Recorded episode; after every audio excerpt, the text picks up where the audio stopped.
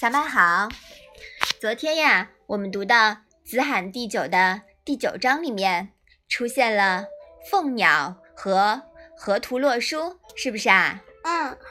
那我们今天呀，就来讲一讲凤鸟和河图洛书的故事。传说呀，有一天，皇帝正在洛水上与大臣们观赏风景。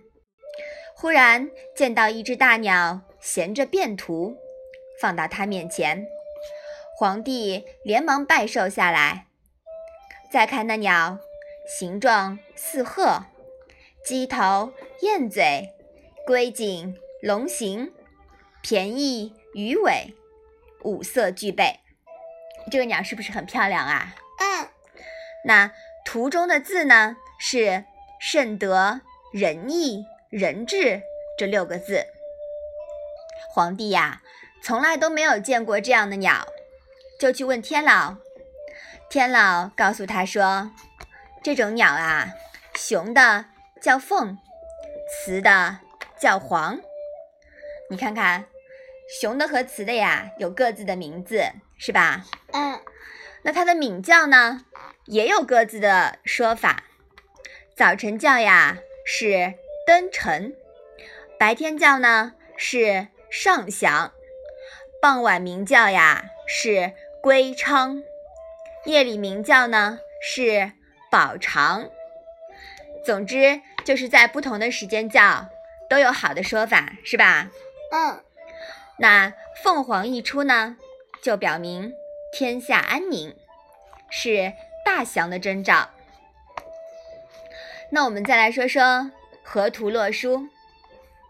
相传啊，上古伏羲氏时，洛阳东北孟津县境内的黄河中，浮出了龙马，背上背的呀是河图，就把这个图呢献给了伏羲。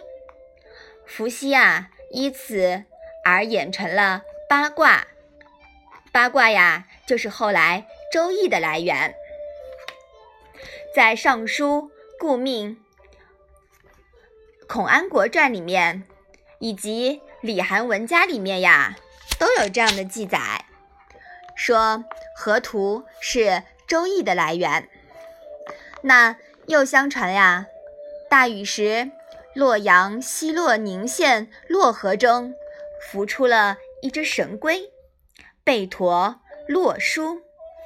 于是呀，人们把这个洛书献给了大禹，大禹以此治水成功了，遂划天下为九州，又依此定九章大法治理社会，流传下来，收入《尚书》中，名字叫《洪范》。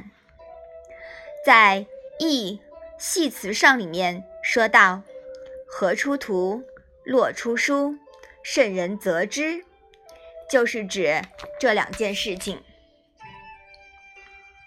后来呀，皇帝又梦见有两条龙持一幅白图从黄河中出来，献给他。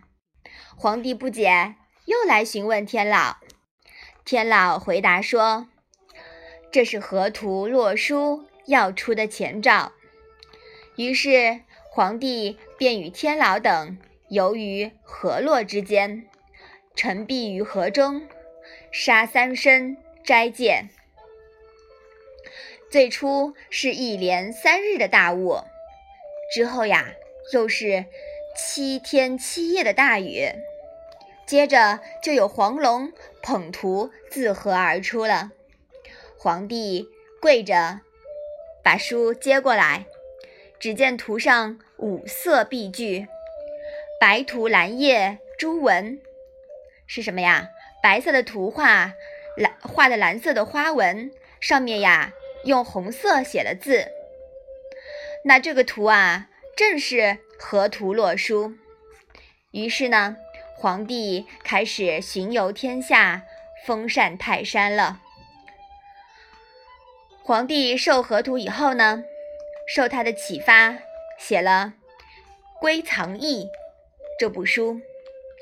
竹书纪年里面写，黄帝五十年秋七月，庚申，凤鸟至，帝祭于洛水。注解写的是：龙图出河，龟书出洛，赤文篆字，以授轩辕。《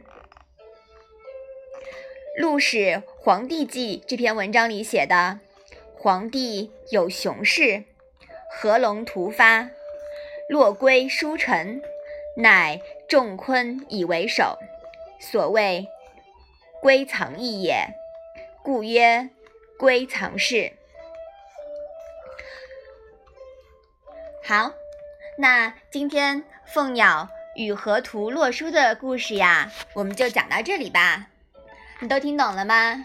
嗯这两个都是很具有神话色彩的故事，是不是啊？嗯，好，那我们今天的《论语》小问问呀，就到这里吧。谢谢妈妈。